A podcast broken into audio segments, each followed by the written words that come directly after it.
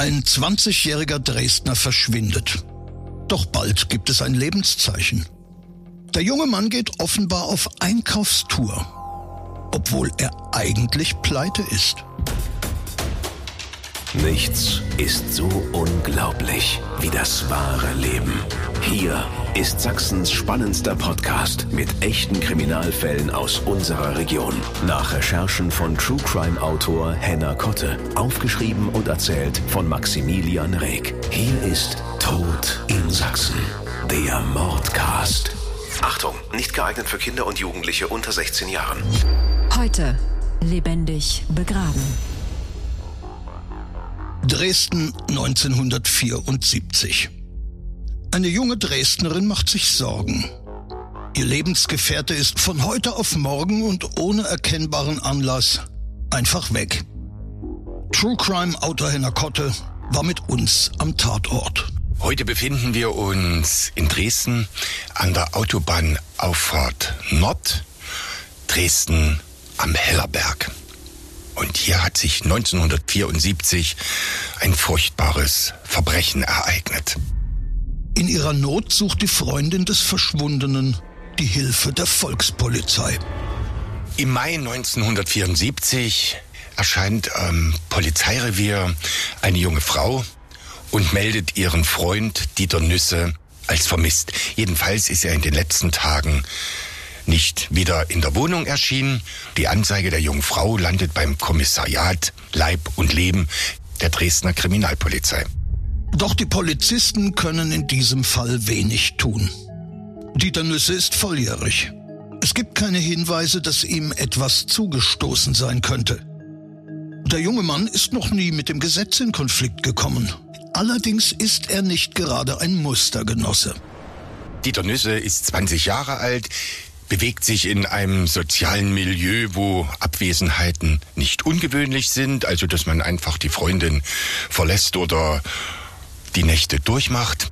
Er führt einfach einen unsteten Lebenswandel. Vor diesem Hintergrund verzichtet die Polizei auf Fahndungsmaßnahmen. Man geht davon aus, dass der 20-Jährige schon irgendwann wieder auftauchen wird und wartet erst einmal ab. Doch nach wenigen Tagen kommt ein interessantes Lebenszeichen aus der Hauptstadt. Es dauert keine Woche, da wird erneut Anzeige erstattet und der Tatverdächtige heißt Dieter Nüsse. Und zwar hat man in Berlin ungedeckte Schecks eingelöst und ein Dieter Nüsse hat vorher ein Konto bei der Bank eröffnet. Eine geringe Summe eingezahlt und jetzt ist er auf Einkaufstour in Ostberlin gegangen. Er hat Radiotechnik und na, Elektrogeräte gekauft. Dieter Nüsse hat mit ungedeckten Schecks bezahlt. Jetzt haben die Beamten schlagartig ein großes Interesse, Dieter Nüsse zu finden. Er wird wegen des Scheckbetrugs zur Fahndung ausgeschrieben. Doch zunächst bleibt er verschwunden. Die Volkspolizei ermittelt im Wohnumfeld des jungen Mannes und befragt die Nachbarn. Zeugen haben einen größeren Pkw an jenem Morgen, als der Dieter verschwand, vor seinem Haus gesehen. Das Auto, das Dieter abgeholt hat, ist ein Volga und ein Zeuge konnte sich einige Zahlen des polizeilichen Kennzeichens merken. Im Auto saßen zwei Männer, die allein vom Aussehen nicht so recht zu Dieter Nüsse passen. Sie kamen im Anzug mit gestärktem Hemd. Die Mehrheit in der DDR fährt Trabi oder Wartburg. Ein sowjetischer Straßenkreuzer der Marke Volga findet sich weitaus seltener in privater Hand. Die Automarke Volga war für DDR-Bürger was Besonderes. Also entweder war man Freak oder man arbeitete in einer Behörde, die die als Dienstwagen nutzten. Wer sind die gut angezogenen Männer, die Dieter Nüsse am Tag seines Verschwindens abgeholt haben? So wie sie gekleidet waren, könnten es SED-Funktionäre gewesen sein. Doch wieso sollten sie einen einfachen Mann wie Nüsse zu einer Spritztour einladen? Anhand der bekannten Kennzeichenfragmente lässt sich der Halter relativ schnell ermitteln. Man ermittelt den Autobesitzer und seinen engen Freund. Es sind der 32-jährige Peter L. und sein 30-jähriger Freund Rainer W. Diese sind bereits Polizei bekannt wegen kleinerer Delikte und Körperverletzung. Der Verdacht liegt nahe, dass die zwei in den Scheckbetrug verwickelt sind. In der Vernehmung präsentieren sie aber überraschend ein wasserdichtes Alibi. Die beiden geben an, an diesem Tag, an dem Dieter Nüsse verschwand, beim Bäckermeister, den sie kennen, Schwarzarbeit geleistet zu haben und die Fundamente seines Wochenendhäuschens gegossen zu haben. Der Bäckermeister bestätigt das Alibi der beiden. Sie haben tatsächlich an diesem Tag das Fundament der Datsche gegossen. Sie scheinen unschuldig zu sein. Doch die Dresdner Beamten bleiben misstrauisch und machen nun ihrerseits eine Dienstreise nach Berlin.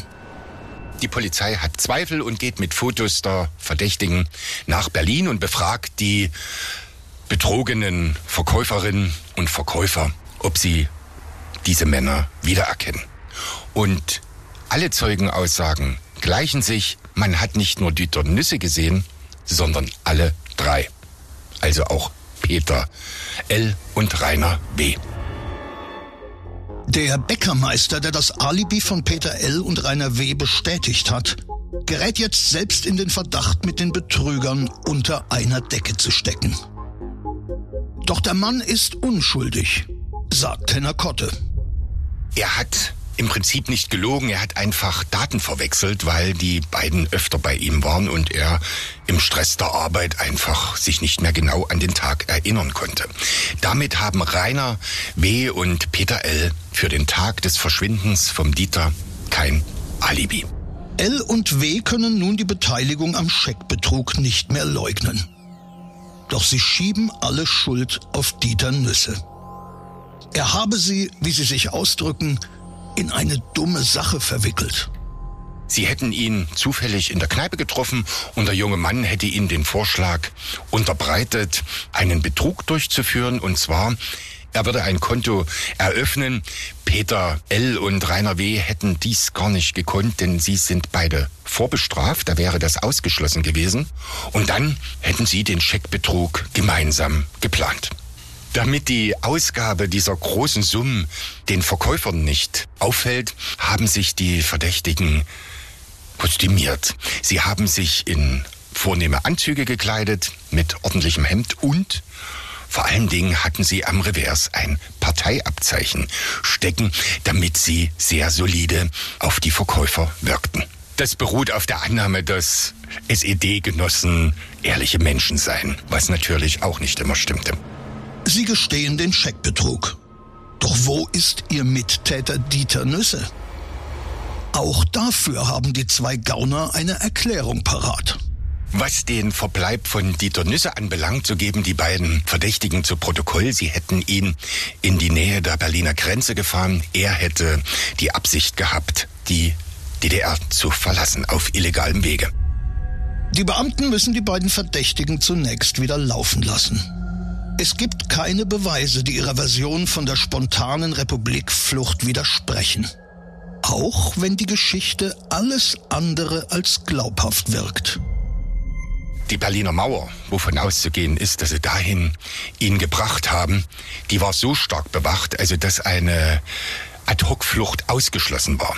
Ich war nun selber dort aktiv in meinen Armeejahren. Also das war so gesichert. Da ist äh, äh, ohne genaueste Planung, und selbst das ist ja immer schiefgegangen, eine Flucht ausgeschlossen. Und das bestärkt die Polizei in ihren Zweifeln. Bei den Beamten wächst die Sorge, dass Dieter Nüsse etwas Ernsthaftes zugestoßen ist. Immer wieder haben sich die Verdächtigen in Widersprüche verwickelt.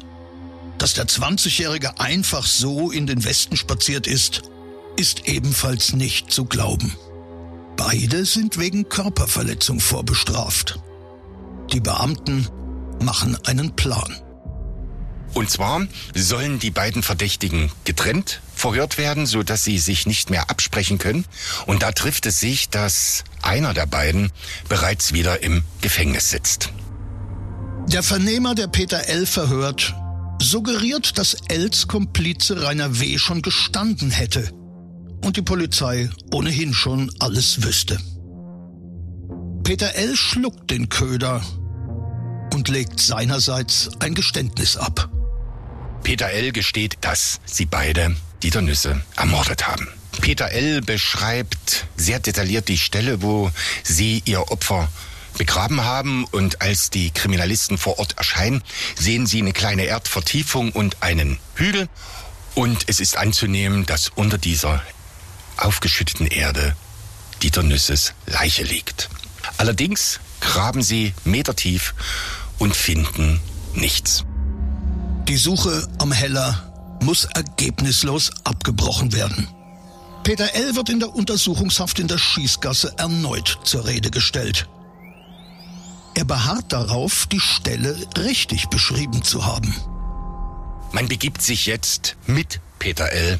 noch einmal an den Tatort. Und dort stellt sich heraus, dass Dieter Nüsse nicht unter dem Hügel liegt, sondern eigentlich in der Senke, die die Polizei mit ihren Ausgrabungen nochmal zugeschüttet hat. Peter L. sagt, jetzt habt ihr ihn noch tiefer vergraben als wir. Nüsses Leiche wird geborgen und der Gerichtsmedizin überstellt. Rainer W. kommt unter Mordverdacht ebenfalls in Untersuchungshaft. Auch Rainer W. legt wenige Tage nach seiner Verhaftung ein Geständnis ab. Der Plan des Scheckbetrugs sei ihre Sache gewesen, also sie sind auf die Idee gekommen und Dieter Nüsse ist wohl einfach ein Opfer der beiden geworden. Er wird mit den beiden in der Kneipe getrunken haben und sie haben den nützlichen Idioten für ihren Plan in Dieter Nüsse erkannt. Sie überreden ihn, das Konto zu eröffnen und zu dritt begehen sie dann in Berlin den Scheckbetrug. Die beiden hatten offensichtlich vorher abgesprochen, den lästigen Zeugen zu beseitigen, damit man ihnen nicht auf die Schliche kommt, denn ursächlich haben ja weder Peter L. noch Rainer W. mit Dieter Nüsse eine Verbindung. Und so hatten sie offensichtlich beschlossen, den nützlichen Idioten zu beseitigen. Bei ihrer Tat sind die verabredeten Mörder mit äußerster Brutalität und Kaltblütigkeit vorgegangen. Unter dem Vorwand, jetzt die Kleidung wechseln zu müssen, sind sie in das Waldstück hier am Hellerberge gefahren und als sich Dieter Nüsse über den Kofferraum beugte, hätten sie einen Hammer genommen und Dieter Nüsse auf den Kopf geschlagen. Dieter Nüsse fällt zu Boden, gibt aber noch Lebenszeichen von sich. Daraufhin nahmen beide den Spaten und legen diesen ihrem Opfer über den Hals. Und dann stellen sich die beiden auf die überstehenden Enden, sodass Dieter Nüsse die Luft abgedrückt wird. Danach vergraben die Männer ihr Opfer. Dieter Nüsses Schicksal ist damit aufgeklärt. Die beiden Täter Peter L. und Rainer W. müssen sich vor Gericht verantworten. Als die Gerichtsmedizin ihren Befund in der Verhandlung vorträgt, enthüllt sie ein weiteres schauerliches Detail, sagt True Crime Autor Henner Kotte. Das besonders Tragische und Grausame an diesem Fall ist, dass Dieter Nüsse, als die beiden ihn vergruben, noch lebte. Er ist also lebendig begraben worden und dann erstickt. Beide Täter werden wegen des vorsätzlichen und heimtückischen Mordes zu lebenslanger Haft verurteilt. Tod in Sachsen. Der Mordcast. Der Podcast mit echten Kriminalfällen aus Sachsen.